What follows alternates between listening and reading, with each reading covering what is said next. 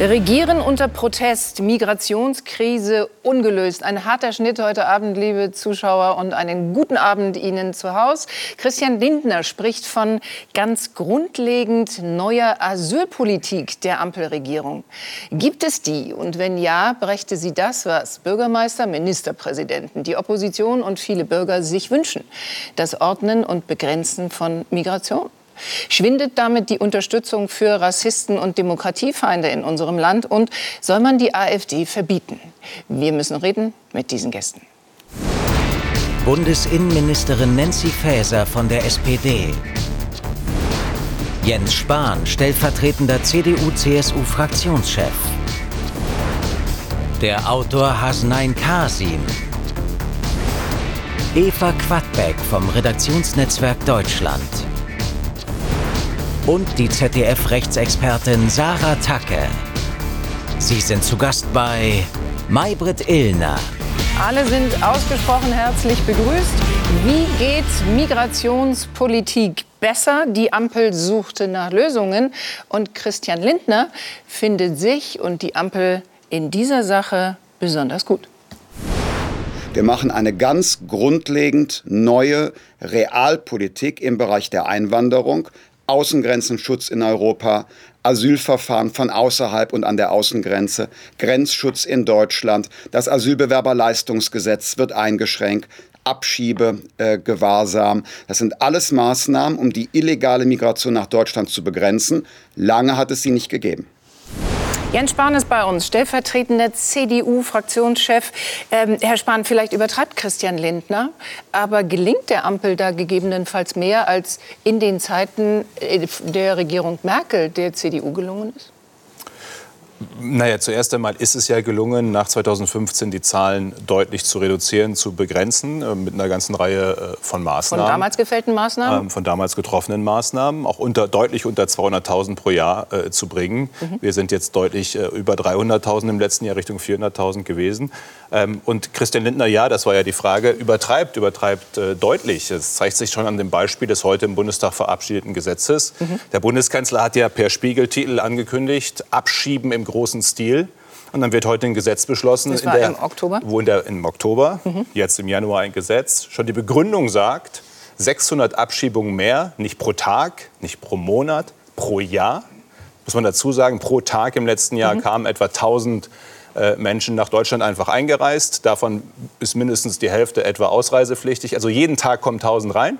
Davon müssten wahrscheinlich um die 500 Sie sind jetzt schon mitten werden. im Gesetz? Ja, ich bin im Gesetz, aber ich will nur sagen, ich das Problem ist, der Frust entsteht ja aus einem Grund. Christian Lindner, der Finanzminister, sagt, endlich passiert was, wir haben uns geeinigt. Mhm. Und dann kommt ein Gesetz, das keinen Unterschied machen wird im Alltag. Also es wird ja nichts verändern. Die Zahlen in diesem Jahr werden durch dieses Gesetz, auch die Abschiebezahlen werden nicht steigen, ja. die Zugangszahlen werden nicht sinken. Und das ist das, wo der Frust entsteht, wo die Leute sagen, aber die Innenministerin, der Kanzler, der Finanzminister haben uns doch gesagt, jetzt passiert was. Und dann sehen Sie in Ihren Kommunen, in den Städten, die Bürgermeister, habe ich mhm. heute noch getroffen aus dem Wahlkreis, sind einige in Berlin, sagen, äh, wir können nicht mehr. Und das ist ja das, was dann im Laufe des Jahres alle äh, sehen werden. Mhm. Da ist die Ankündigung, passiert ist wir nichts. Fragen, bevor wir Frau Faeser fragen, weil die muss dieses Gesetz verteidigen, bei Eva Quadbeck noch mal ganz kurz nach. Freuen uns, dass sie da ist, Redaktionsnetzwerk Deutschland. Frau Quadbeck, was ist dieser Ampel da gelungen? Übertreibt nicht nur Christian Lindner, sondern hat auch der Bundeskanzler den Mund zu voll genommen, wenn er sagt, äh, wir müssen in Größenordnung abschieben. Bundespräsidenten haben sich gemeldet in dieser Sache, weil viel zu lange nichts geschehen ist. Was ist da gelungen? Also was oder nicht gelungen? Ja, was also fange ich mal mit dem an, was gelungen ist. Ähm, in dieser Woche ähm, zwei Signale zu setzen. Das eine Signal ist eben dieses Abschiebegesetz. Herr Spahn hat recht, es wird die Zahlen nicht substanziell verändern. Es wird eher in homöopathischer ähm, ja, äh, Funktion äh, etwas ändern an der aktuellen Lage. Und das zweite Gesetz, da geht es ja dann ähm, um die Staatsbürgerschaft, um die schnellere Einbürgerung. Das ist dann das Signal, dass man eine Einwanderung möchte, die keine Ressentiments äh, bedient, sondern dass man sagt, die Leute, die hier sind, die sollen sich integrieren und die sollen auch schnell zu uns gehören. Und ich finde schnell muss man erklären von acht Jahren auf fünf Jahre. Auf fünf also, Jahre, genau. Die haben schon fünf Jahre immer ihre Duldungen verlängert. Und das finde ich ist jetzt ein sind zwei Signale, die nicht verkehrt sind, dass man auf der einen Seite sagt, wir haben Regeln, die Leute müssen sich an die Regeln halten, ja. und dass man auf der anderen Seite sagt, die, die bei uns sind, die sollen sich so gut wie möglich integrieren. Aber auch das wird die Probleme nicht substanziell lösen. Also wer sich nach fünf Jahren nicht integriert, integriert sich auch nicht nach acht Jahren. Deshalb ähm, halte ich das jetzt für unschädlich, auf jeden Fall diese Staatsbürgerschaft zu verkürzen. Aber ähm, bei der Integration ist da auch noch nichts getan. Mhm. Also wenn man sieht, wie sehr die Schulen, die Kitas überlastet sind, wie der Wohnraum fehlt in Deutschland für die Menschen, die hier alle ankommen. Und ähm, wenn man eben auch schaut, was in Brennpunkten in vielen Großstädten los ist, dann ähm, hilft dieses Gesetz an der Stelle eben auch nicht. Mhm. Du seht, an einer Stelle sehe ich es deutlich anders wie Frau Quadbeck. Weil sie ja doch, können Sie gerne mit sich darf merken. Ich danach? Gut. Und hier ist die Frage an die Bundesinnenministerin. Frau Faeser, Sie haben, und vielleicht versuchen wir noch mal das größere Bild, sehr lange an dieser Migrationspolitik gearbeitet. Wir haben, glaube ich, hier in der Redaktion seit anderthalb Jahren Bürgermeister, Ministerpräsidenten eingeladen, die uns erzählt haben, wie sehr dieses Problem drückt. Und wir haben das Gefühl gehabt, dass die SPD und die Grünen tatsächlich dieses Thema mit spitzen Fingern angefasst haben. Erst gar keinen Gipfel, dann Gipfel, dann hat man sie vorgeschickt, dann in Europa nach Lösungen gesucht, erst nicht nach Lösungen gesucht und so. Ist die Situation in diesem Land auch entstanden, weil Sie erst heute einen ersten Gesetzentwurf anbieten? Nein, wir haben ja ganz viel getan in den letzten Monaten und auch von Beginn an. Wir hatten ja, ähm, wir leben ja, wenn man das große Ganze jetzt mal einordnet, ähm, in doch sehr schwierigen Zeiten, seit wir die Regierung übernommen haben. Wir kommen aus der Corona-Zeit, die noch mhm. ähm, andauerte, als wir die Regierung übernommen haben und am 24. Februar 2022 dann der furchtbare Angriffskrieg Putins in der Ukraine. Hätte wir haben das früher passieren müssen, was heute passiert ist? Hätte man sich überhaupt früher mit dem Thema Migrationspolitik also ich, müssen? Wir haben das ja vom ersten Tag an gemacht, als ganz viele Ukrainer zu uns gekommen sind. Sie wissen, dass durch den Krieg unglaublich viel Vertreibung passiert ist. Es kamen ganz viele ja. Frauen mit Kindern, um die wir uns erstmal kümmern mussten. Ähm, das war sehr praktisches Handeln. Das war eine schwierige Zeit, auch damals äh, für die Kommunen. Ähm, gerade die Großstädte Berlin, Hamburg kamen bis zu 15.000 Menschen pro Tag an. Und wir haben das 22 eigentlich relativ unter dem Radar gemacht, obwohl es viel mehr Menschen waren, die zu uns gekommen sind als im letzten Jahr, was jetzt so immer gesagt wird, dass es 330.000 waren. Das waren zu viele, das sage ich mhm. auch. Aber wir mussten dann Maßnahmen auch ergreifen. Und wir haben verschiedene ergriffen. Wir haben ja nicht nur heute das Rückführungsgesetz beschlossen, wie Herr Lindner gesagt hat, sondern ähm, es sind ja eine Reihe von anderen Maßnahmen getroffen worden. Wir haben letztes Jahr im Oktober ähm, stationäre Grenzkontrollen gemacht, vorübergehende Grenzkontrollen. Mussten Sie auch überredet werden? Nein, ich musste nicht überredet. Nein, ich musste nicht nee, nee, ich musste nicht überredet werden, sondern wir haben sie gemacht, um vor allen Dingen die zunehmende Schleuserkriminalität zu verhindern, um die irreguläre Migration zurückzudrängen. Mhm. Aber ich halte viel davon und äh, meine Vorgänger, ich habe jetzt an vier Grenzen Grenzkontrollen eingeführt, Herr Spahn, meine Vorgänger haben das gar nicht gemacht, auch nicht aber 2015. Ja auch eine ganz andere Situation. 2015 sind noch mehr Menschen sind noch mehr Menschen gekommen aber als jetzt. Ja. Deswegen sage ich, na, man muss schon hingucken. Deswegen hat Herr Lindner schon recht. Wir haben ganz, ganz viel gemacht. Wir okay. haben Grenzkontrollen Ich habe damit gerechnet, dass Sie aufzählen, Frau Faeser, Sekunde. Ich zeige Ihnen jetzt mal Migrationsabkommen äh, mit in allererster Linie Georgien. Das besprechen wir auch. Indien ist schon ein bisschen länger her, richtig. Indisch funktioniert, glaube ich, auch nicht so. Vielleicht gucken wir uns einmal an, wie momentan die Stimmung im Land ist. Entschuldigung. Im aktuellen Politbarometer kommen alle Ampelparteien zusammen auf 31 Prozent. So viel wie allein CDU-CSU. Die AfD ist mit 22 Prozent zweitstärkste Kraft im Land mit großem Abstand vor SPD und Grünen. Die FDP würde mit 4% nicht in den Bundestag kommen. Nun gibt es nicht nur das Migrationsproblem, aber wenn es so ist, wie Sie sagen, dass Sie schon ganz viel gemacht haben, dann müssen all diese Dinge bisher wenig gewirkt haben.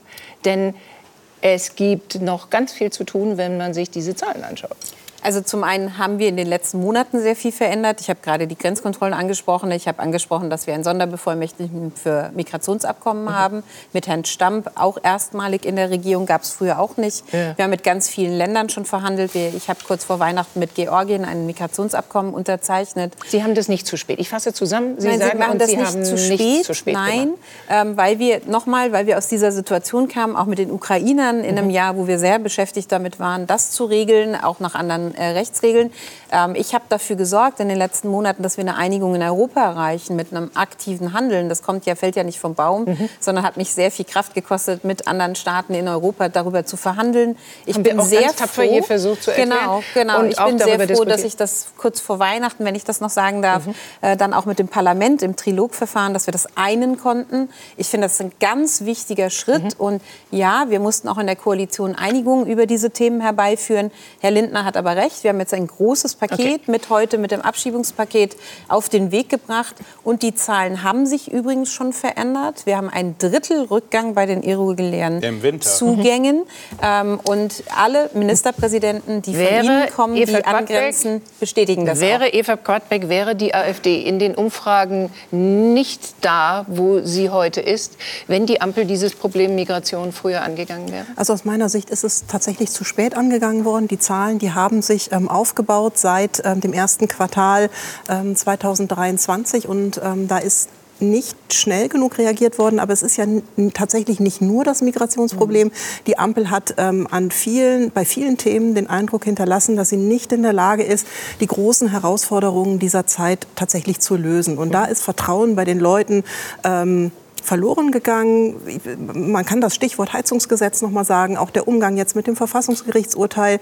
Das ist alles ähm, immer sehr chaotisch abgelaufen. Mhm. Und genau Immer wieder passiert es, dass sich dann die führenden Ampelleute hinstellen und sagen, wir haben jetzt eine Lösung und im realen Leben ändert sich nicht genug. Was aber auch ein Problem ist, es ist nicht nur die Ampel, es ist auch ein Problem, dass Kommunen, Länder, der Bund, dass alle immer mit dem Finger auf die anderen zeigen mhm. und in sehr schrillem Ton meinen, dass ähm, dann eben die Kritik üben und auch berechtigte Kritik wird sehr oft überzogen, wird auch in der Tonalität überzogen. Ja. Und wir haben gerade die Balken gesehen. Und wenn die Union so einen richtig guten Job machen würde, dann stünde die nicht bei 30, sondern nee, bei 40 Prozent. Also erstmal, nur mal ich möchte die Bürgermeister, nein, die Bürgermeister. Sie sind einverstanden, wenn wir erstmal noch einen Gast vorstellen. Ja, klar. Das gehört sich nicht nur so, das ist ein Gebot der Fairness. Hasan Kasim ist bei uns, geschätzter Kollege von ehemals dem Spiegel, lebt jetzt als freier Autor in Wien.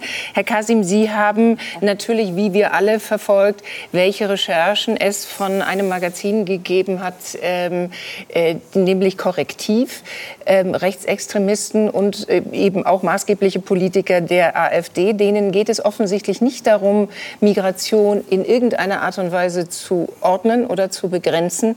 Die wollen völkische Reinheit. Für Sie ist das eine neue Erkenntnis oder eigentlich nicht? Absolut nicht. Das ist erwartbar gewesen. Mich wundert, dass Leute überhaupt überrascht sind deswegen.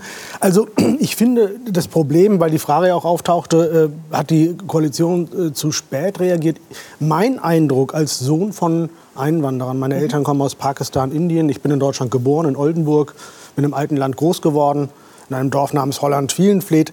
Ähm, Holland? Holland-Wielenfleet im alten. Land. Herzliche Grüße dahin. Genau, herzliche Grüße dorthin. Ähm, ich, mein Eindruck ist, dass eigentlich seit Jahrzehnten keine vernünftige Migrationspolitik gemacht wird. Entweder macht man viel zu wenig, dann kommen Leute, dann passieren natürlich auch Dinge, die schlecht sind, ja, ja. Es, kriminelle Fälle. Wir hatten und dann wird überreagiert. Anfang, also ich habe das wahrgenommen in den 90er Jahren, brennende Flüchtlingsheime, Menschen werden gejagt, umgebracht und so weiter.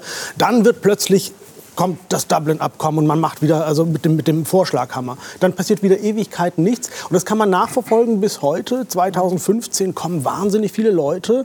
Grundsätzlich ja toll, dass wir ein offenes Land sind, aber ich habe das selber verfolgt als Reporter. Da kommen Menschen, da sind wirklich viele Menschen gekommen, ja. sind in Schweiz, Österreich, überall einfach durchgeleitet worden, kamen in Deutschland an und verflüchtigten sich. Kein Mensch hat das registriert. Das kann es ja nicht sein. Mhm. Und das führt dann wieder zu einer Situation wie jetzt, wo man dann äh, bis hin zu Deportation, Remigration solche Wörter benutzt. Also das ist immer so ein Meandern zwischen dem einen oder anderen, anstatt dass man kontinuierlich eine vernünftige Politik macht und sagt, ja, wir müssen Regeln schaffen, nach denen Menschen herkommen. Und auch nicht immer so tun, also auch der, die Tonalität ist ja so nach dem Motto, wie kriegen wir die alle los? Also ich habe ja immer das Gefühl, eigentlich bin ich hier eine Belastung und muss weggehen. Und wenn überhaupt sie kommen, sollen sie kommen, um zu arbeiten. Ja, und grundsätzlich natürlich klar, wir brauchen qualifizierte Leute. Wenn dann aber wieder eine Situation entsteht, wo es vielleicht Schwierigkeiten gibt am Arbeitsmarkt, dann liegen die uns alle auf der Tasche und man müsste die wieder loswerden. Das ist halt immer das eine oder das andere Extrem, anstatt mhm. damit vernünftig umzugehen. Und dieses, was jetzt da bei diesem Treffen passiert ist, das ist etwas, da gibt es natürlich einen Kreis ja. äh, von Menschen in Deutschland. Äh, ich hoffe, ein kleiner Kreis, aber der denkt so. Für den sind Menschen wie ich niemals Teil dieser Gesellschaft. Da kann ich tun, was ich möchte. Ich kann mich anstrengen, ich kann mich integrieren, ich kann arbeiten. Ich werde nie Teil dieser Gesellschaft sein, weil ich eben nicht volksdeutsch bin. Das ist so dieses Denken. Das ist in der Tat gefährlich und bedenklich. Äh, welche Unzufriedenen holt man mit einer besseren Migrationspolitik? Wir werden versuchen zu sagen, ob es die gibt und worin das bestünde. Welche dieser Menschen holt man zurück und welche nicht? Na, man holt schon sehr viele Menschen zurück, wenn man erstens mal die Sorgen und Nöte ernst nimmt. Darüber hat man sich oft lustig gemacht. Ich gebe zu, auch ich manchmal. Aber äh, grundsätzlich, ich bin sehr viel durch, durch Deutschland gereist im vergangenen Jahr 2023. Ich war beispielsweise in einem Ort namens Upal, in einem Dorf in mhm. Mecklenburg-Vorpommern. Mecklenburg den Bürgermeister hatten wir hier. Mhm. Ah ja. Und äh, das ist ein Dorf, also in, dieser, in diesem Teil, es ist eine Gemeinde und in diesem Ortsteil Upal leben 500 Menschen. Da soll eine Flüchtlingsunterkunft gebaut werden für 400 Leute da fragt man sich, wer genau hat, hat diese Idee? Das kann nicht gut gehen. Ja, das, und dann kommt noch hinzu, ich war dort, als dann Proteste waren, die Menschen erzählten mir, sie würden ihr helfen wollen. Sie sind auch bereit, Menschen aufzunehmen, wenn es 30 sind oder 100, aber 400 ist arg viel und vor allen Dingen sind sie nicht gefragt worden. Und ich glaube, das ist wichtig, dass man die Menschen mit an, an, an Bord holt, dass man sie fragt, dass man sie beteiligt und nicht einfach der Bund gibt den Ländern, die Länder gucken, in welchen Kommunen haben wir möglichst wenig Ärger, wo ist noch Platz und dann wird das einfach äh, sozusagen von oben befohlen ja. und die Menschen stehen da und müssen damit fertig werden. Interessant, weil auch Sie sind im Grunde vom Ignorieren dieser Leute, die da protestieren, hin zum, man muss mit denen diskutieren. Äh, Sie sind eben, also auch Sie haben eine Reise gemacht, wollte ich sagen, ja. nicht nur eine journalistische und viele davon, sondern Sie haben eigentlich gesagt, dass man mit den Wählern der AfD besser nicht sprechen sollte, um heute zu sagen, na klar muss man mit denen diskutieren. Ja, also das ist natürlich die Erkenntnis daraus, ich habe viele Jahre in der Türkei gelebt. Da kann man auch nicht sagen, alle Türken sind Erdogan-Wähler. Ich bin viel in Afghanistan als Reporter gewesen. Das sind nicht alles Taliban-Anhänger. Wenn wir jetzt mittlerweile Orte haben, gerade im Osten, wo 40, 45 Prozent AfD wählen, äh, dann kann man die nicht ignorieren. Und da muss man hinhören, was die eigentlich für äh, Gründe haben. Da gibt es wieder den Teil, der denkt, äh, es gibt die weiße Rasse, die über den allen anderen steht. Äh, es gibt Leute, die Ängste haben, die ich für unbegründet halte, gerade in Landstrichen, wo ja kaum Ausländer leben. Und dann trotzdem sind die dagegen. Also da muss man dann auch schon klar machen, Leute, so geht das nicht. Ja, wir wollen hier nicht so orbanische Verhältnisse. Das ist nicht äh, äh, so wie wir uns eine, eine offene, tolerante ja. Gesellschaft vorstellen. Aber es gibt natürlich viele Leute wie äh, die genannten aus Upal und da gibt es viele andere Orte auch, die schlicht und ergreifend sich nicht gehört fühlen und die eben auch sehen, dass es Probleme natürlich auch gibt. Mit Migration bedeutet immer auch äh, natürlich auch Probleme, die muss man benennen. Mhm. Aber das muss man eben differenziert tun und äh, sagen, das und das sind die Probleme und nicht so tun, als wären alle Ausländer äh, furchtbar. Das hat mit der Sprache zu tun. Und da stelle ich eben fest, bei diesem Treffen dort, aber leider auch Politiker, äh, die regieren oder in der Opposition sind. Ihr Parteichef zum Beispiel, der dann von kleinen Paschas spricht, mal, äh, das ist eine Sprache, die ist nicht gut, weil das so pauschal ist. Ja? Mhm. Oder dass die ständig alle beim Zahnarzt hocken und sich die Zähne richten lassen. Ja. Wenn man so etwas sagt, dann äh, verunglimpft man all die Menschen, die hier leben und eigentlich friedliche leben und auch gerne Teil dieses Landes sind. Mhm. Bin ich nur mal, also Sie müssen jetzt, Herr Spahn. Jetzt das Problem ist nur, wir haben jetzt in zehn Minuten schon wieder fünf verschiedene Themen gemacht. Vielleicht können wir noch mal zu der Grundsatzfrage. Wir kommen zu Umfrage. der grundsätzlichen Frage 20 Situation im 20 Prozent sagen, sie können sich vorstellen, die AfD zu wählen. Dann hat jeder bundesweit. Im, bundesweit. Dann hat jeder im Bekanntenkreis, in ihrer Redaktion, bei uns, äh, jeder kennt Leute. Das kann gar nicht anders sein bei 20 Prozent, die sich vorstellen können, diese Partei zu wählen. Die sind offenkundig nicht alle rechtsradikal. Ich würde sogar vermuten, die Mehrheit von denen ist nicht rechtsradikal und will auch keinen rechtsradikalen Umsturz im Land oder eine andere Republik. Die wollen eine andere Politik. Mhm. Und deswegen, Herr Kasim, reicht auch nicht zuhören. Es geht nicht nur um Zuhören, das ist der eine Teil und auch Diskussionsräume übrigens weiten. Dieses Gefühl, man könne bestimmte Themen nicht mehr diskutieren, hat sich sehr stark verbreitet. Das hat übrigens schon während der Großen Koalition begonnen, muss man jetzt auch mal hm. äh, sagen. Aber es ist noch stärker geworden. Aber die wollen auch eine andere Politik. Eine große Mehrheit im Land will beim Thema Migration, Integration, aber auch bei einer Frage wie Bürgergeld. Ich habe noch nie erlebt, dass eine Erhöhung einer Sozialleistung ein so breites Ungerechtigkeitsempfinden und auch Wut ausgelöst hat. Heizungsgesetz, die wollen nicht nur gehört werden, die wollen eine andere Politik. Und das ist dann auch der Grund für dieses große nicht mehr Vertrauen. 80 Prozent der Deutschen vertrauen der Bundesregierung nicht in der Krise. Sie, Platz 20 von 20, Frau Faeser. Der Innenministerin vertrauen Sie am wenigsten in einer Migrations... Das ist eine Bildzeitungsumfrage, in einer, in einer Umfrage. Ja, aber ja. ich, ich würde mir eher Gedanken machen, woher... Äh, ich, also ich, mich ärgert immer, dass wir dieses Warum nicht diskutieren. Warum 20 Prozent? Und ich äh, stelle mir die Frage, aber ich würde mir wünschen, ich habe ja heute die Debatte im Bundestag wieder erlebt, diese mhm. Bundesregierung würde sich mal die Frage stellen, warum haben so viele Menschen Vertrauen in uns verloren? Und da sind wir wieder beim Thema Migration. Es wird angekündigt, Abschieben im großen Stil. Es wird angekündigt, historischer Kompromiss. Das ist die Wortwahl, die gebraucht wird.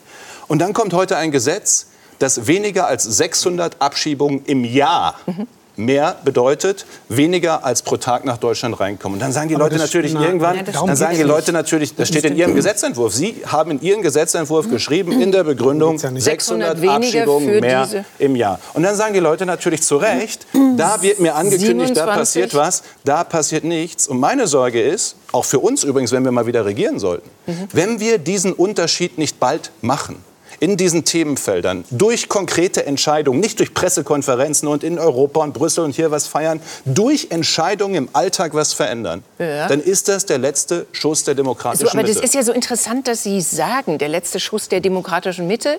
Äh, das ist auch ein großes Wort. Wenn Sie sagen, diese Migrationspolitik müsste jetzt, das Problem müsste jetzt nur gelöst werden.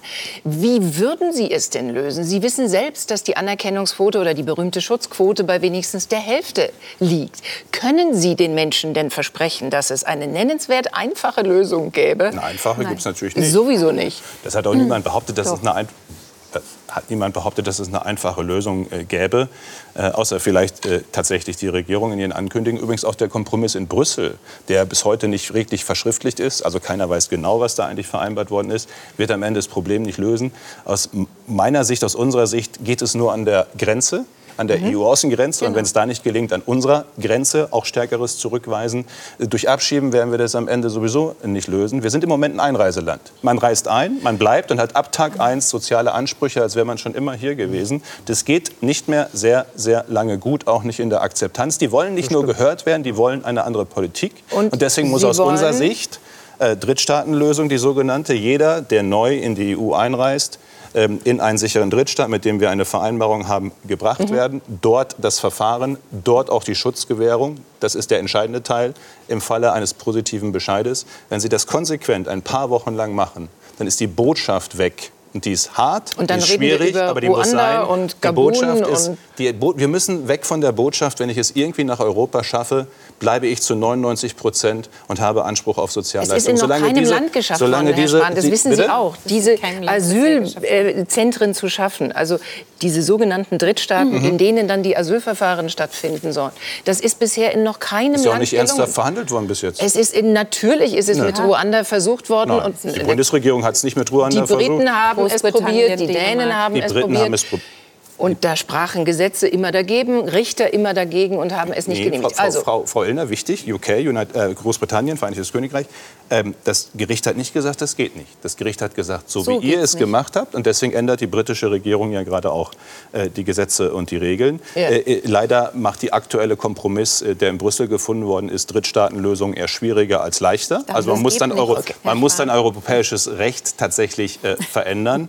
es gäbe auch die Partner. Für die Ostgrenze kann man sicherlich mit also Ostgrenze der Europäischen Georgien, Union, mit Georgien Albanien, reden. Italien äh, Albanien, Albanien. Ist, aber also, noch funktioniert es in keinem dieser Länder, hat aber niemand ernsthaft darüber darstellt. wirklich verhandelt. Ein Rücknahmeabkommen hatten wir übrigens, äh, ein gut funktionierendes. Das hat die Zahlen auch sehr deutlich runtergebracht. Mit der Türkei. Mit der Türkei. Mhm. Und da ist nun wiederum interessant, Frau Faeser, bleiben wir einmal konkret bei diesem Punkt.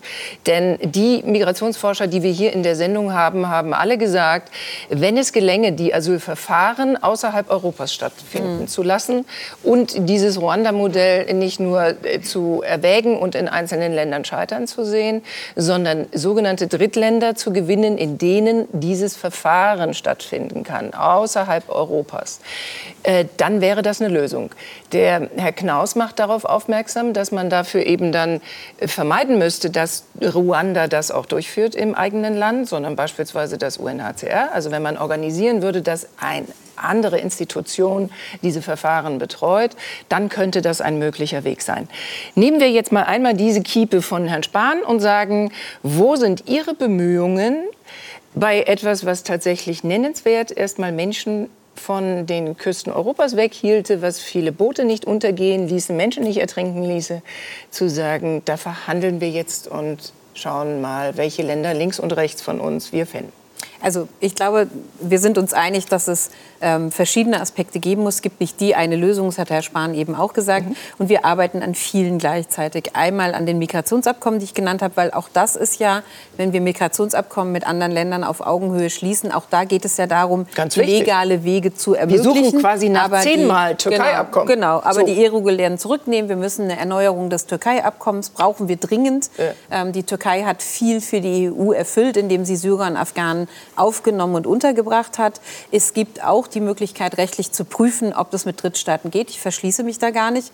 Wir sind jetzt in den Prozess eingestiegen, zu prüfen, was braucht es dafür rechtlich. Wir wissen alle, dass man die Europäische Menschenrechtskonvention einhalten muss, ähm, mhm. humanitäre Standards gehalten werden müssen. Dann kann man das sehen. Aber ähm, für mich ist ähm, das etwas, Herr Spahn hat vorhin darauf hingewiesen, wir dürfen nichts versprechen, wo wir am Ende dann die Menschen noch mehr enttäuschen. Deswegen ist für mich auch wichtig, dass wir dauerhafte Lösungen finden. Deswegen ist der europäische Asylkompromiss ein so entscheidender, Sie haben das jetzt gerade vermengt ähm, und gesagt, wir würden von historisch reden bei dem, was wir heute verabschiedet haben. Das tun wir gar nicht. Das ist ein Baustein. Der Kanzler hat von einem ähm, historischen Ministerpräsidenten bestimmt. Die, die, Kanzlerwort. Da gab es aber mehrere ähm, Beschlüsse. Die, das, was Sie auf mich ja angesprochen haben, ist der europäische Asylkompromiss. Ich will es nur ganz kurz, nur einmal ähm, den Gedanken kurz ausführen, weil ich sicher bin, dass wir etwas brauchen, gemeinsam, um Vertrauen der Bürgerinnen und Bürger zurückzugewinnen, was auch in fünf Jahren dann trägt. Da gebe ich Herrn Kasim recht. Wir können nicht von 2015, 16, wo vieles nicht funktioniert hat,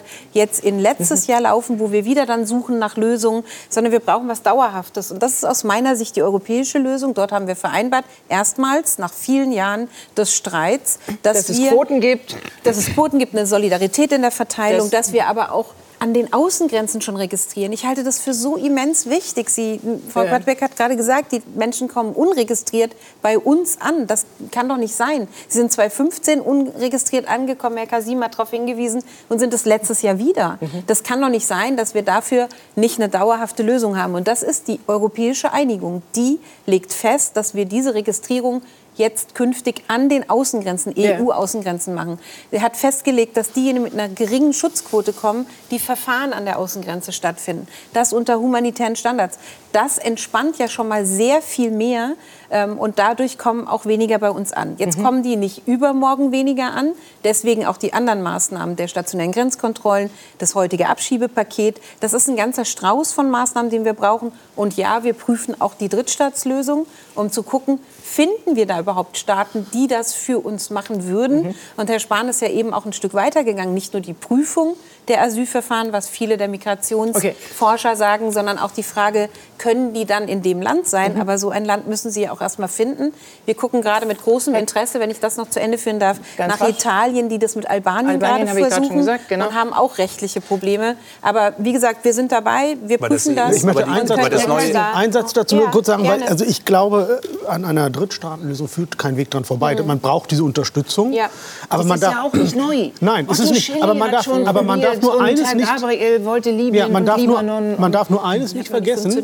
Man darf nur eines nicht vergessen. Wir machen uns dann natürlich wieder abhängig von einem Mann wie Erdogan. Und dann darf man nicht wiederkommen, wenn der dann irgendwelche Dinge äh, fordert, dass man dann sagt, oh, das ist aber ein Diktator oder ein Autokrat. Also das, man muss sich, ich, ich, sage nur, man muss sich dessen man bewusst muss real sein. politisch ja, man muss da sehr real. Und wo äh, ist die Sorge, wieder mehr zu versprechen politisch, als man einlösen kann? Wie groß ist Ihre Sorge, Herr Kasi? Naja, das Problem ist natürlich, äh, man kann das versprechen, aber die, die äh, schmutzige Arbeit macht dann der andere Staat, in dem mhm. Fall die Türkei.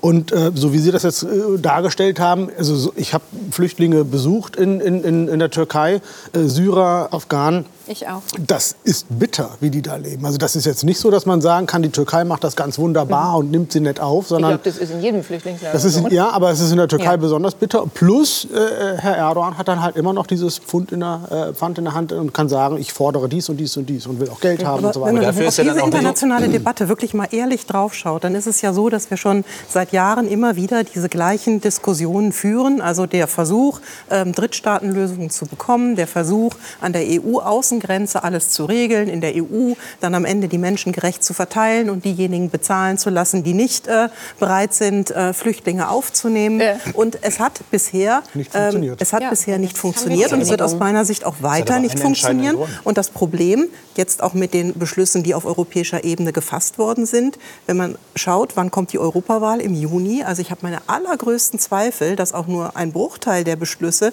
noch umgesetzt werden kann oder in Gesetze gegossen werden, weil dann kommt der europäische Wahlkampf und dann, ist, dann schließt sich das Zeitfenster, das zu tun. Und das Einzige, was bisher immer geholfen hat, war so etwas wie das EU-Türkei-Abkommen, weil es natürlich eine ganze Reihe von Menschen davon abgehalten hat, überhaupt die EU anzusteuern. Und äh, dann aber vor allen Dingen das Signal gesetzt hat in die Heimatländer, Leute, bleibt zu Hause, weil ihr kommt hier nicht weiter, ihr kommt in die EU nicht rein. Das ist, mhm. wenn man ganz ehrlich ist, und das ist ziemlich bitter, ist das Einzige, was funktioniert hat. So, Aber und dann sind hier Sekunde, Herr Spahn, noch mal. Damit wir wird, uns darüber im Klaren sind, wenn ich das Hier gibt es jetzt schon Handreichungen. ganz kurze Nachfrage. Ist irgendetwas davon bis zu den Europawahlen zu schaffen, was jetzt auf dem Plateau liegt? Ja, wir klar. reden über Europa, wir reden über das, ja. wie man hier im Land verschärfen will, wie mit Asylbewerbern umgegangen will, wird. Und wir haben haben über dieses Deutsch, äh, über dieses Bund-Länder-Abkommen gesprochen. Wird irgendetwas davon schon nicht nur Wahlkampfthema sein, sondern schon in der Mache sein. Also was ähm, das Einzige, was ich im Moment sehe, was, was tatsächlich wirkt, ist, ähm, sind die Grenzkontrollen. Genau. Also die sorgen dann auch genau. dafür, dass äh, weniger Menschen reinkommen. Ja. Was helfen würde, man müsste dann auch mal gucken, aus welchen Nationalitäten kommen denn die Menschen im Moment. Afghanistan, Syrien, Türkei, Türkei. hat sehr zugenommen, Irak. Und man könnte sicherlich mit der Türkei noch mal darüber sprechen, warum kommen so viele Menschen, ja. die am Ende keine ja, Anerkennung kriegen. Herr Erdogan, Herr Erdogan auch, ist. Auch beim, auch, beim, auch beim Irak gibt es sicherlich Möglichkeiten, dass ähm, die Leute nicht äh, diese Anerkennung, also die haben nicht diese Anerkennung mhm. wie die Afghanen und die Syren, Syrer. Und natürlich äh, muss man sich noch mal die Balkanroute genau anschauen, was da, was da eigentlich passiert. Also das sind so die Dinge, die man tun kann. Die haben aber überhaupt nichts mit, den, mit der jetzigen europäischen Gesetzgebung zu tun. Das, wär, das wäre im Grunde genommen pragmatische Politik, ja, dass man da, äh, da rangeht und sehr konkret äh, sagt, ähm, wo man dafür sorgen kann, dass der ähm, Zuzug geringer wird. Das, also das ist ja der entscheidende Punkt. Von den europäischen Maßnahmen wenn überhaupt, wird es eine ganze Zeit dauern. Und der entscheidende Teil ist eben nicht miteinander vereinbart worden. Wir müssen, das ist meine feste Überzeugung, es ist hart, es ist furchtbar, man will es eigentlich nicht, aber es wird notwendig sein, jeden an der EU-Grenze aufhalten und an der EU-Grenze sagen, hier geht es nicht weiter, bevor wir nicht eine Entscheidung getroffen haben. Und aus bestimmten Ländern, in bestimmten Situationen geht es hier äh, gar nicht weiter. Das heißt eben am Ende auch, äh, Leute davon abzuhalten, reinzugehen. Und das ist der entscheidende Punkt, äh, über, um den alle irgendwie äh, ein bisschen drumherum reden, habe ich immer wieder den Eindruck, weil man nur Leute registrieren kann, äh, die sozusagen an einer Stelle überhaupt durchkommen, sonst kommen sie irgendwo mhm. äh, dann, Und das gelingt weil man nicht. nur, nein, das gelingt Doch, jedenfalls. Und, und das, was die Aufnahmezentren angeht, das gilt maximal für ein Drittel der Leute, die dort kommen. Es gilt auch nur für 30 Tage oder so, dann geht oder drei Wochen, was immer es war, oder drei Monate, mhm. aber dann geht es schon wieder. Wäre schon nicht schlecht, schon wenn Sie sich das gemerkt hätten. Ist ja äh, bald EU-Kompromiss. Ja, ich weiß ja, ich kenne den ja, Text nicht. Der Text, der Text, ist seit Dezember Geheimsache. Den kriegen irgendwie, äh, das ist ja auch schon wieder bemerkenswert also genug für Vertrauen. Sie haben ja aber, aber der entscheidende dort. Teil ist dann, äh, ja, die Öffentlichkeit sollte ja wissen, was vereinbart worden ist. Aber ja. unabhängig davon, ähm, äh, die Grenzkontrollen, Frau Faeser, also ich finde ja gut, dass Sie sich die jetzt so zu eigen machen. Aber wir haben Sie monatelang zu diesen Grenzkontrollen monatelang die aufgefordert. Die machen, die, Faeser, machen, die, machen, die machen einen Unterschied. Deswegen ja, sind die ja. richtig. Deswegen davon mehr. Ähm, es macht macht auch einen Unterschied, und das ist das andere Thema, das schwierig ist, äh, natürlich die Frage, äh, welche Sozialleistungen hat man in Deutschland ab dem Neues Tag Thema. der Einreise. Guter Zeitpunkt. Und auch da weigert sich die Koalition ja äh, miteinander Guter dann die Zeitpunkt, Entscheidung zu um endlich Sarah nicht. Tacke bei uns zu begrüßen, die nicht mit am Tisch sitzt, sondern die ich herzlich in Mainz begrüße, die Rechtsexpertin des zweiten deutschen Fernsehens. Sarah Tacke hilft uns bei der Ver Beantwortung der Frage Begrenzung und Kontrolle von Migration, von Zuwanderung. Ist jetzt so etwas wie politischer Konsens oder ist politischer Konsens? Hat Herr Kasim recht, wenn er sagt, dass es da ganz unangenehme Wellenbewegungen in den letzten 20 Jahren gab?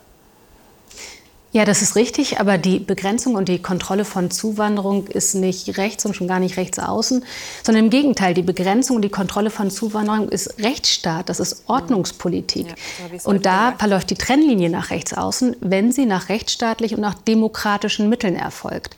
Und es ist ganz wichtig, dass wir die Diskussion, wie viele Menschen können zu uns kommen, aus sozialen Gründen, aus finanziellen Gründen, aus kulturellen Gründen, dass wir diese Diskussion in der Mitte der Gesellschaft führen.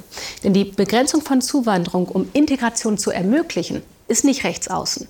Die Begrenzung von Zuwanderung aus fremdenfeindlichen Motiven, aus rassistischen Motiven, aus, aus Hass, aus Hetze, aus Angst, aus Ablehnung, das ist rechts außen, das ist sogar rechtswidrig und das ist auch verfassungswidrig. Wo beginnt Volksverhetzung, ist ja die entscheidende Frage. Es heißt Menschenrechte und nicht Deutschenrechte. Wo beginnt in Ihren Augen Volksverhetzung? Die beginnt genau dort, wenn man äh, vom Recht des Blutes spricht, wenn man davon spricht, dass äh, Deutsch, dass wir die Deutschen sind, die hier Geborenen. Ja, das, ähm, auch das Wort Remigration spielt damit rein. Ja, das ist ähm, sprachlich Eigentlich immer ein schmaler Grad. Auch das ähm, ist immer Kontext Einzelfall, äh, um das genau beurteilen zu können. Aber ähm, wenn man von Umvolkung spricht, ja, da- das alles ist volksverhetzend. Das ist gegen die Menschenwürde. Das ist gegen unsere Demokratie. So, und dann sind wir noch mal bei der Frage, die wir klären müssen, weil es auch aktuelle Gründe dafür gibt.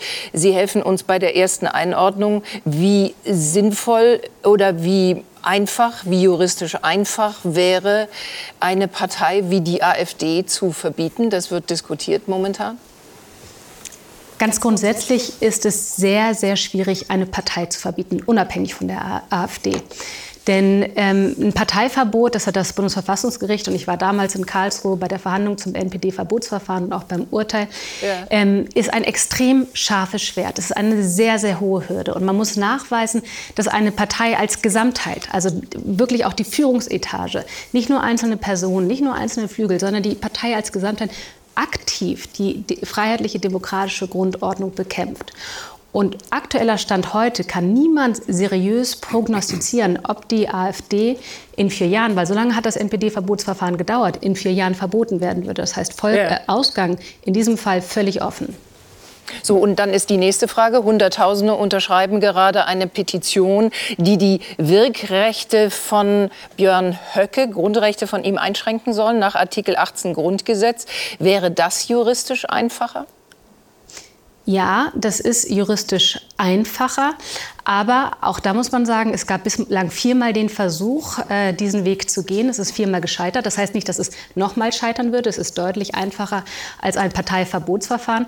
Und es hätte ja auch zur Folge, dass das Bundesverfassungsgericht anordnen könnte, dass ein Björn Höcke, sollte das Verfahren erfolgreich sein, nicht zur Wahl antreten darf oder aber sogar gewählt kein öffentliches Amt bekleiden darf. Das heißt, es hätte krasse Konsequenzen. Und dieser Artikel steht im Grundgesetz als Instrument der wehrhaften Demokratie. Das heißt, es ist wirklich ein entscheidender Artikel, der größere Aussichten auf Erfolg hätte, zumindest einfacher ist als ein Parteiverbot. So, wir reden, und das war der letzte Gedanke von Frau Quadbeck, über die Chancen eben auch dieser Partei. Was sagt die politische Journalistin? Ist es an der Zeit, dass die Verfassungs äh, ja, auch dass die Politiker natürlich ein solches Gebot nicht nur erwägen, sondern es anstrengen? Also ich finde ähm, diese Erwägung, dass die Demokratie sich wehrhafter zeigen muss, als sie äh, das bisher getan hat, das finde ich richtig. Und ähm, wenn man über den Artikel 18 gegen eine Person wie Herrn Höcke etwas ausrichten kann, dann sollte man das unbedingt versuchen. Ja. Ich ähm, teile absolut die Einschätzung von Frau Tacke, dass das ähm, nicht sehr zielführend wäre, wenn man jetzt versuchen würde, die AfD zu verbieten oder da ein Verbotsverfahren anzustreben. Wahrscheinlich wäre die Reaktion, dass die Solidarisierung mit der AfD, also um es politisch einzuschätzen, äh, nur noch größer wäre. Und in diesem Wahljahr, in dem wir ja äh, fürchten, dass die AfD ähm, in drei ostdeutschen Bundesländern die stärkste Partei werden könnte, wäre das eher kontraproduktiv, das anzustreben. Weil die Menschen sind ja noch da. Wenn man die AfD verböte, mal unabhängig davon, dass das nicht sofort ginge, die Menschen wären ja noch da genau, und die Unzufriedenheit und die, wäre und, noch da. Genau, und die Wählerinnen und Wähler, die ähm, die AfD wählen, die wären auch noch da. Deshalb halte ich es, wie gesagt, politisch für nicht zielführend. Dennoch glaube ich, dass sich die Demokratie wehrhafter zeigen muss. Artikel 18 halte ich da ähm, für für ein gutes Instrument. Das ist ja auch nicht äh, ohne Grund in die, ins Grundgesetz gewandert.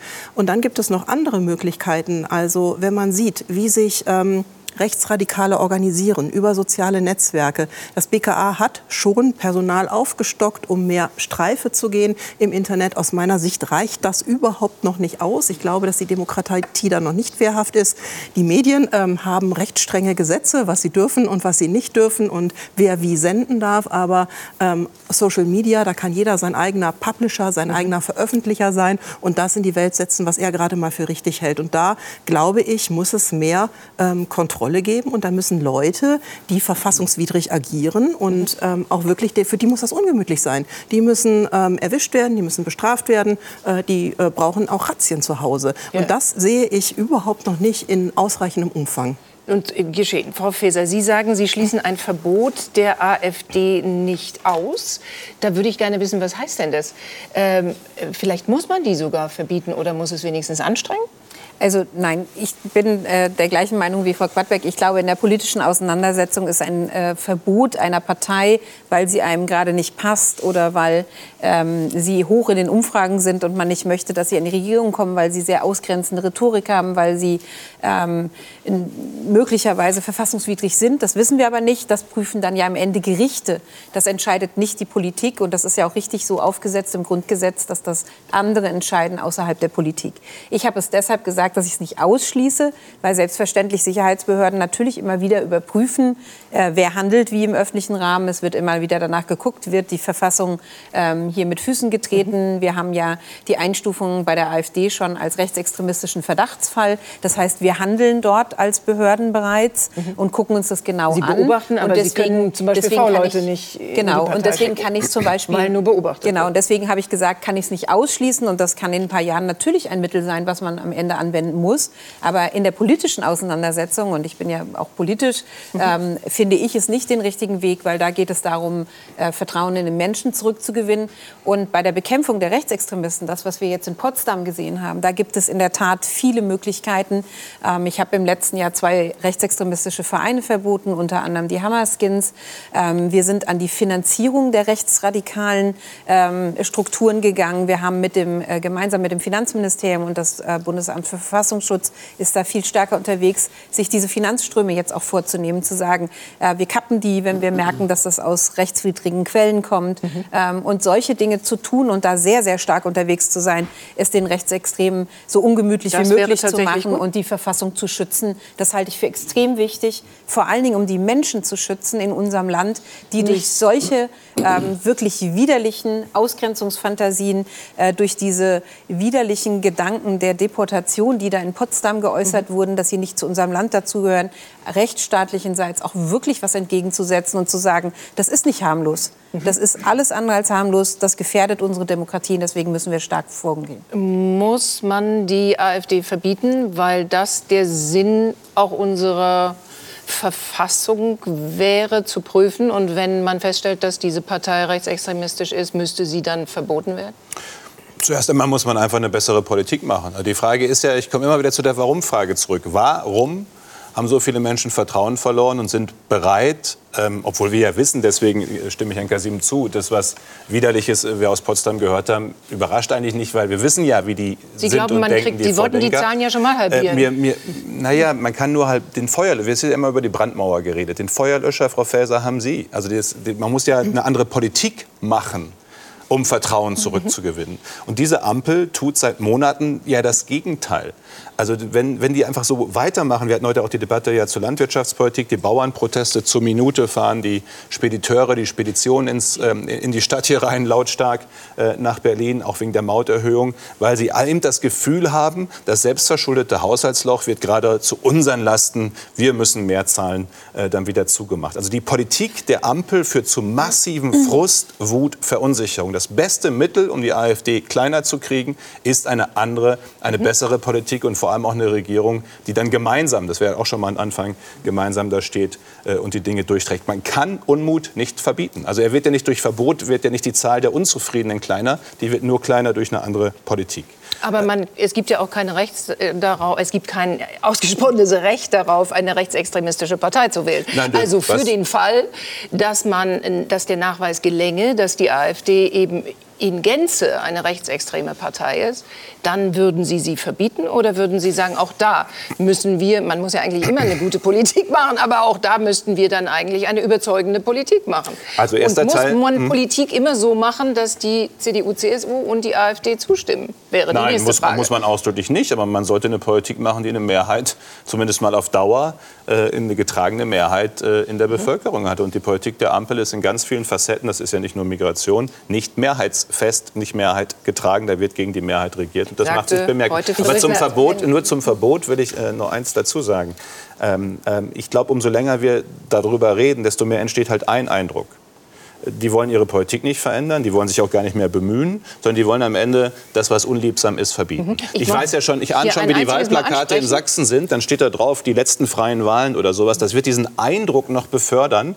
Äh, man würde hier versuchen, den Debatten mhm. auszuweichen der Politik. Und deswegen würde ich ein Verbot natürlich nie ausschließen, mhm. weil es ist ja immer die Frage, genau. wie die AfD sich weiterentwickelt, was da passiert.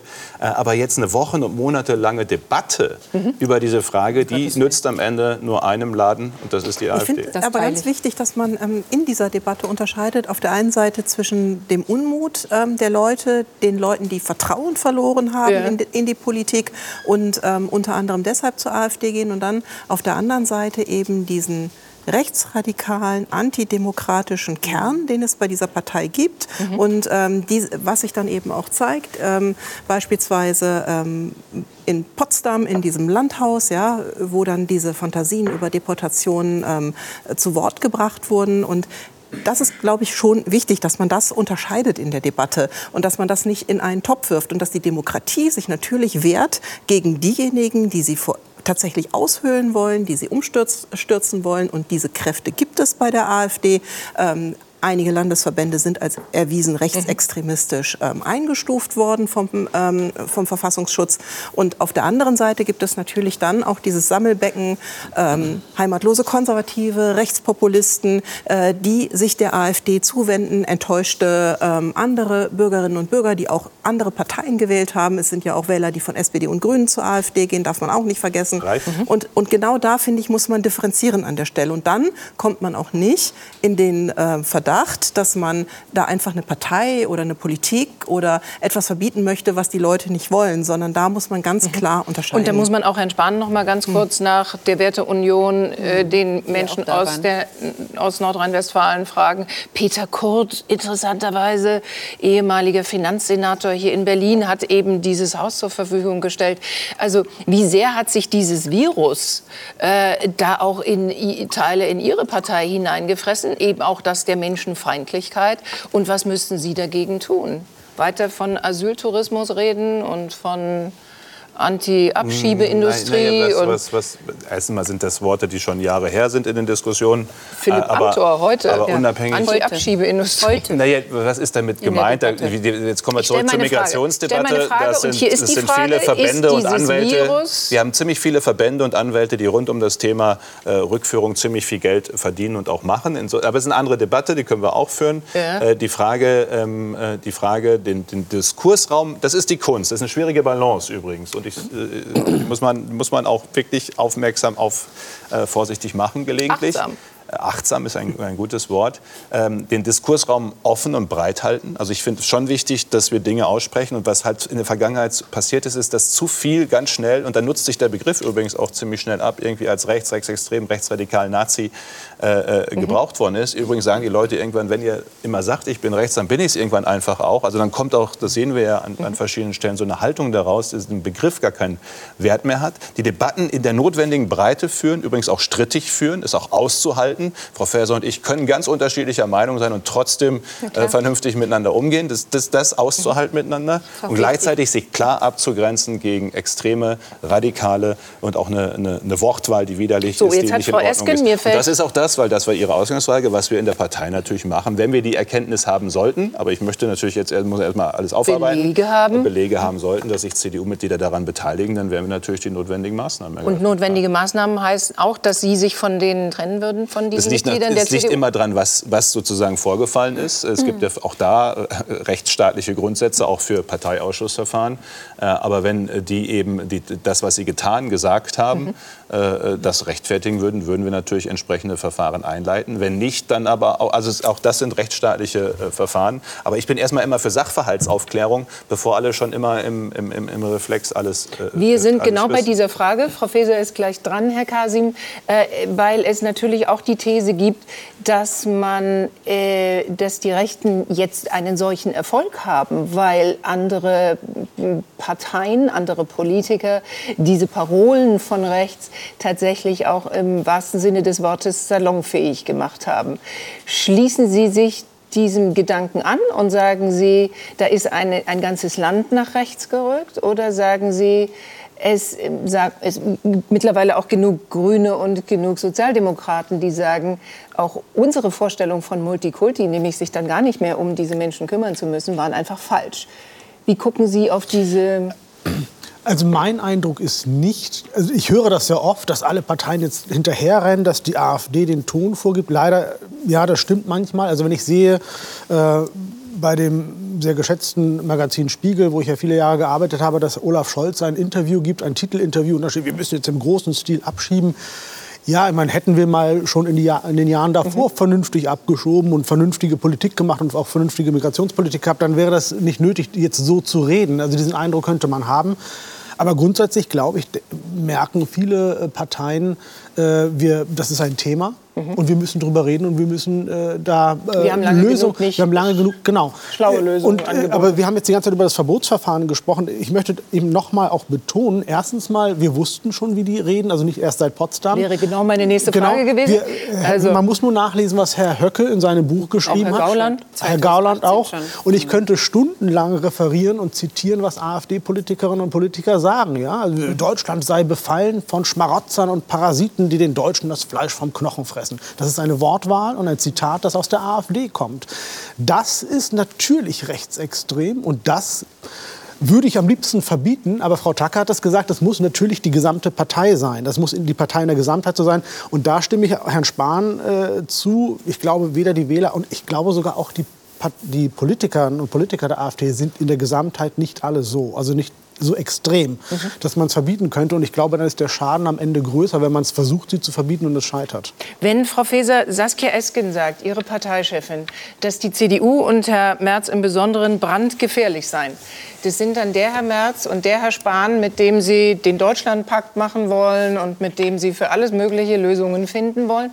Ist das klug, dass man sich untereinander auch so bespricht? Also ich glaube, manchmal, wir haben es ja, Herr Spahn hat es gerade gesagt, manchmal schießt man in der Diskussion über das Ziel hinaus. Ich glaube, das halten wir miteinander aus. Ich glaube aber, was wichtig ist in so Debatten, ist tatsächlich Achtsamkeit. Sie haben es vorhin gesagt. Ich ähm, glaube, dass wir an unserer Sprache arbeiten müssen. Mhm. Ich habe heute im Bundestag schon wieder Sprache gehört, die fand ich nicht in Ordnung. Ich habe zum Beispiel auch Herrn Amthor gesagt, dass es nicht in Ordnung ist. Von, es sind äh, 330.000 Erstasylanträge im ganzen letzten Jahr gestellt worden. Und er redet aber in dieser Gesamt Gesamtheit der Zahl von irregulärer Migration. Das ist schlicht falsch. Ähm, und solche falschen Begriffe, falschen Zahlen äh, so umzudeuten, das hilft uns in der aber Debatte nicht. Aber brandgefährlich ist schon ein ordentliches ähm, Wort. Wenn ja, die Kollegen eigentlich, also ein außerordentliches Wort, wenn man die Kollegen mal, vielleicht eigentlich braucht. Also ich glaube, es ist wichtig, generell in der Debatte so miteinander zu diskutieren, dass man immer noch äh, miteinander am Ende auch mhm. arbeiten kann. Ähm, ich habe gerade eine Koalition mit der CDU in Hessen gegründet ähm, und glaube auch, dass die äh, sehr erfolgreich sein wird. Mhm. Ähm, also man muss ja immer in der Lage sein, auch unterschiedliche Konstellationen aufzusetzen. Und ich möchte aber noch mal eins, wenn Sie erlauben, sagen ähm, zu dem, was Herr Spahn über die Ampel gesagt hat. Die Ampel ist besser als Ihr Ruf und ich will wirklich noch mal dafür werben. Also ja, die Leute nein, sind weil, schuld. Ja, nein, nein, das sage ich überhaupt nicht. Das stimmt gar nicht. Ähm, ich würde nie die Wählerinnen und Wähler beschimpfen und ich würde sie auch nie dafür kritisieren, dass sie uns im Moment das Vertrauen nicht schenken.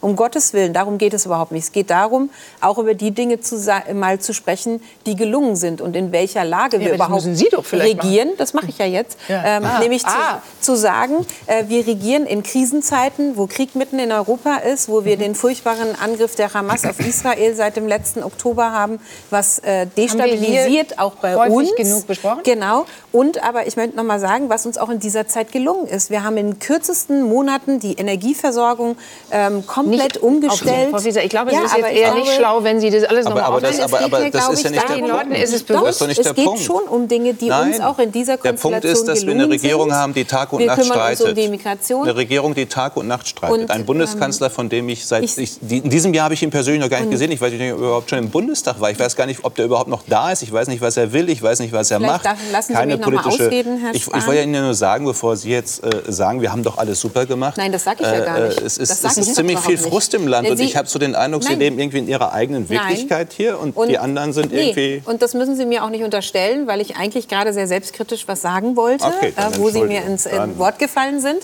Ähm, natürlich äh, dürfen wir nicht öffentlich streiten. Ähm, da bin ich ganz der Meinung, dass man das anders regeln muss. Ähm, ich habe große Gesetzgebungsvorhaben im letzten Jahr und diesem Jahr auf den Weg gebracht. Das Fachkräfteeinwanderungsgesetz. gesagt, so etwas wie das ähm, heute das Rückführungsgesetz, GEG wenn ich das sagen darf, Frau Illner. Ähm, ja. Und wir haben darüber nicht öffentlich gestritten, obwohl wir, und das wissen alle, dass das heutige Rückführungsgesetz für manche Partner in der Koalition auch schwierig war. Wir haben das hinter verschlossenen Türen gemacht. Die Grünen, und ich glaube, die sind immer noch sehr unzufrieden. Und ich glaube, wir fragen ganz kurz, die Leute das auch. Aber was haben Sie denn den Grünen dafür gegeben, dass sie mitmachen? Kann ich Ihnen sagen. Die Anwälte, Doch, kann ich Ihnen wohl sagen. Wir sind noch mal bei den fröhlichen Außenpositionen und sagen, ist es nur der Streit in der Ampel? Und glauben Sie, Frau Quadbeck, dass es die Opposition braucht, um tatsächlich dieses große Problem Migration dann auch recht zügig zu lösen? Also es ist nicht nur der Streit in der Ampel. Der Streit hat aber mit sehr stark dafür gesorgt, dass Vertrauen gesunken ist. Es sind ist natürlich auch sehr viel handwerkliche Fehler sind äh, gemacht worden und eben bei den Problemen kommt man nicht schnell genug voran. Man könnte jetzt zum Beispiel noch die 400.000 äh, Wohnungen, die neu gebaut werden sollten, jedes Jahr anführen, während ähm, die Leute eben keinen bezahlbaren Wohnungsraum finden. Also das mhm. ist äh, nun tatsächlich ein Problem. Mhm. Und ähm, in so einer braucht die Regierung die Opposition? Ich glaube ja. Also bei der, bei der Lösung der großen Probleme. Man ist ja auch ähm, in ein paar Punkten zusammengekommen. Und was die Debattenkultur angeht, da kann man eigentlich nur den Ratschlag geben, jeder möge sich an seine Nase fassen mhm. und äh, prüfen, ob ähm, das der Stil ist, der dann auch die Debattenkultur prägen soll.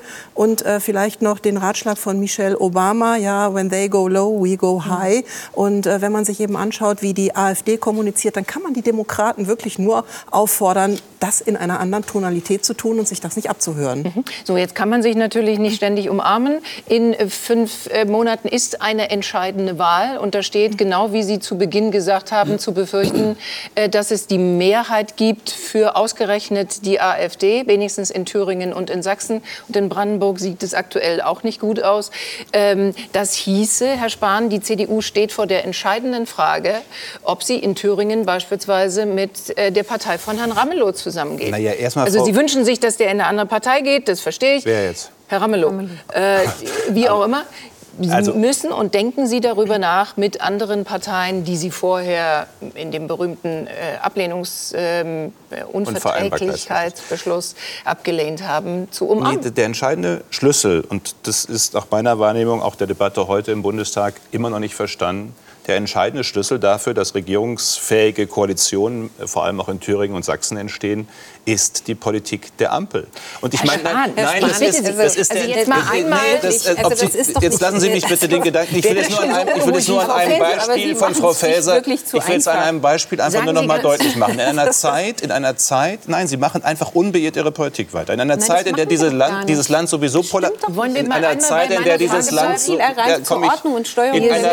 einer Zeit, wo dieses Land so polarisiert ist, machen Sie ein neues Staatsbürgerschaftsrecht, das dazu führt, dass wir mehr Doppelstaatler haben haben, vor allem mit doch. türkischem also, Pass noch dazu, wo das Erdogan-Thema, wer hat welche Loyalität noch größer Herr wird. Das geht Sie haben wirklich nicht. Ich stelle meine Frage noch mal. Also Sie sind unzufrieden ja, das ist die mit dieser Politik Nein, und weil Sie unzufrieden das, sind, Sie beantworten Sie jetzt nicht, warum Sie in nee, Thüringen nicht mit genau. der Linken gehen? Wir werden, wir werden, Hier ist meine Frage. Die Frage, die hängt damit zusammen. Die Frage, ob wir in Thüringen yeah. eine Situation haben, wo das Land unregierbar wird, weil Linkspartei und AfD so stark sind, dass keine Koalition gebildet wird, liegt in Wann? der Hand und in der Politik der Ampel. Sie haben doch entweder, gesagt, und entweder versteht diese Ampel, entweder versteht diese Ampel, dass bei Migration Staatsbürgerschaftsrecht, äh, wo Sie ja heute indirekt noch die Scharia zur Geltung gebracht haben, Sie nehmen ja alles also, gerade, Sie nehmen ja alles, es gibt Protokollerklärung, es gibt Protokoll, es gibt Protokollerklärungen der Grünen, die sagen, wer aus religiösen Gründen einer Frau nicht die Hand gibt, wird trotzdem eingebürgert. Das haben Sie heute Herr beschlossen. Spahn, und dann wundern Sie sich, also dann wundern Sie sich, dass die Leute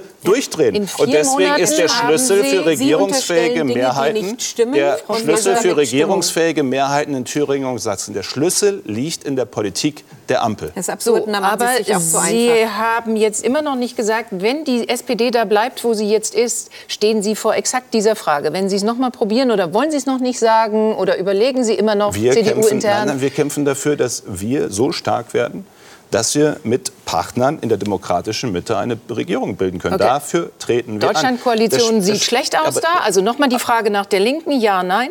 nein, Frau, Frau Illner, ich, wir haben acht Monate vor der Wahl. Wir ja. treten jetzt an, um eine Mehrheit zu kriegen. Übrigens, die Union, die CDU ist die einzige Partei, übrigens auch bei der Hessenwahl, die wächst, obwohl auch die AfD wächst. Mhm. Sie sind da maximal noch im Bollwerk gegen Feldhamster in, der, in Sachsen mit drei Prozent.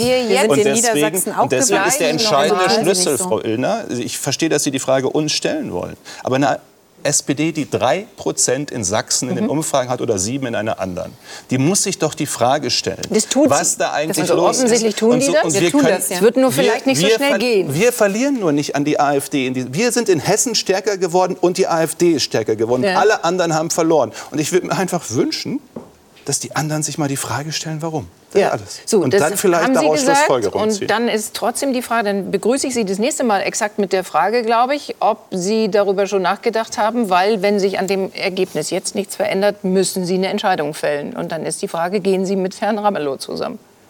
Oder jemandem von der Linkspartei. Wir wollen eine. Ich, ich, Sie wollen stark werden. Wir wollen so stark werden, Unbedingt, dass wir regieren können. Dafür treten wir an. Das ist doch die. Es ist eine entscheidende Frage, ob diese Verfassung ob unsere Verfassung eigentlich Vorsorge getroffen hat, um einen Ministerpräsidenten der AfD wie Björn Höcke zu verhindern. Gibt es einen besonderen Schutz der Väter unserer Verfassung vor einer politisch heiklen, so heiklen Situation?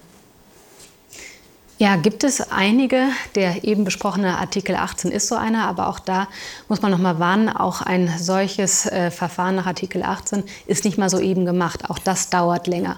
Aber dass das vorgesehen ist, ist Teil der wehrhaften Demokratie, also ist Teil auch der Lehren aus der Weimarer Reichsverfassung, dass das Grundgesetz eben auf anderen Füßen gebaut ist. Aber man muss auch ganz klar sagen, keine Verfassung ist wasserdicht und auch unsere ist das nicht. Und beispielsweise auf Bundesebene wäre es natürlich möglich, mit einfacher Mehrheit nicht das Bundesverfassungsgericht abzuschaffen, aber zu verändern, wie Bundesverfassungsrichter gewählt werden. Und auch so Stück für Stück beispielsweise das Verfassungsgericht zu entmachten. Ne? Justiz ist so eine Schraube, an der autoritäre Regime gerne ansetzen. Und auf Landesebene ist es die Unabhängigkeit der Medien, sind es die Universitäten, sind es die Schulen. Das sind alle Schrauben, wo jemand drehen könnte. Das heißt, man muss ganz klar sagen, wir haben eine sehr gute Verfassung, die auch aus den Lehren unserer Geschichte entstanden ist und mhm. ein fester Boden ist. Aber wir brauchen brauchen auch eine Mehrheit von demokratischen Bürgerinnen und Bürgern, die diese Verfassung verteidigen. Mhm. Herr Kasim, Frage an den fröhlichen Österreicher. Sie leben in Wien momentan. Ähm, äh, denken Sie, das wäre der Untergang Deutschlands, wenn es einen Ministerpräsidenten der AfD gibt? Oder gehört das auch zu dem, was ein Land demokratisch verfasst, dann in einer gewissen Zeit ertragen muss, um sich wieder tapfer dagegen zu wehren? Na, Untergang ist ein großes Wort. Ich, ja, das würde ich nicht wählen, glaube ich. Aber, ist in Anführungsstriche. Ja, aber das ist schon, es, es, wäre, es wäre schlimm, es wäre äh, furchtbar, fatal. es wäre fatal, es äh, würde kein gutes Bild abgeben. Auf der anderen Seite, wir hatten in Österreich beispielsweise, nun ist es ein kleineres Land, äh, von der Bevölkerung her, von der Fläche her, äh, aber auch dort hatten wir schon FPÖ-Regierungsbeteiligungen.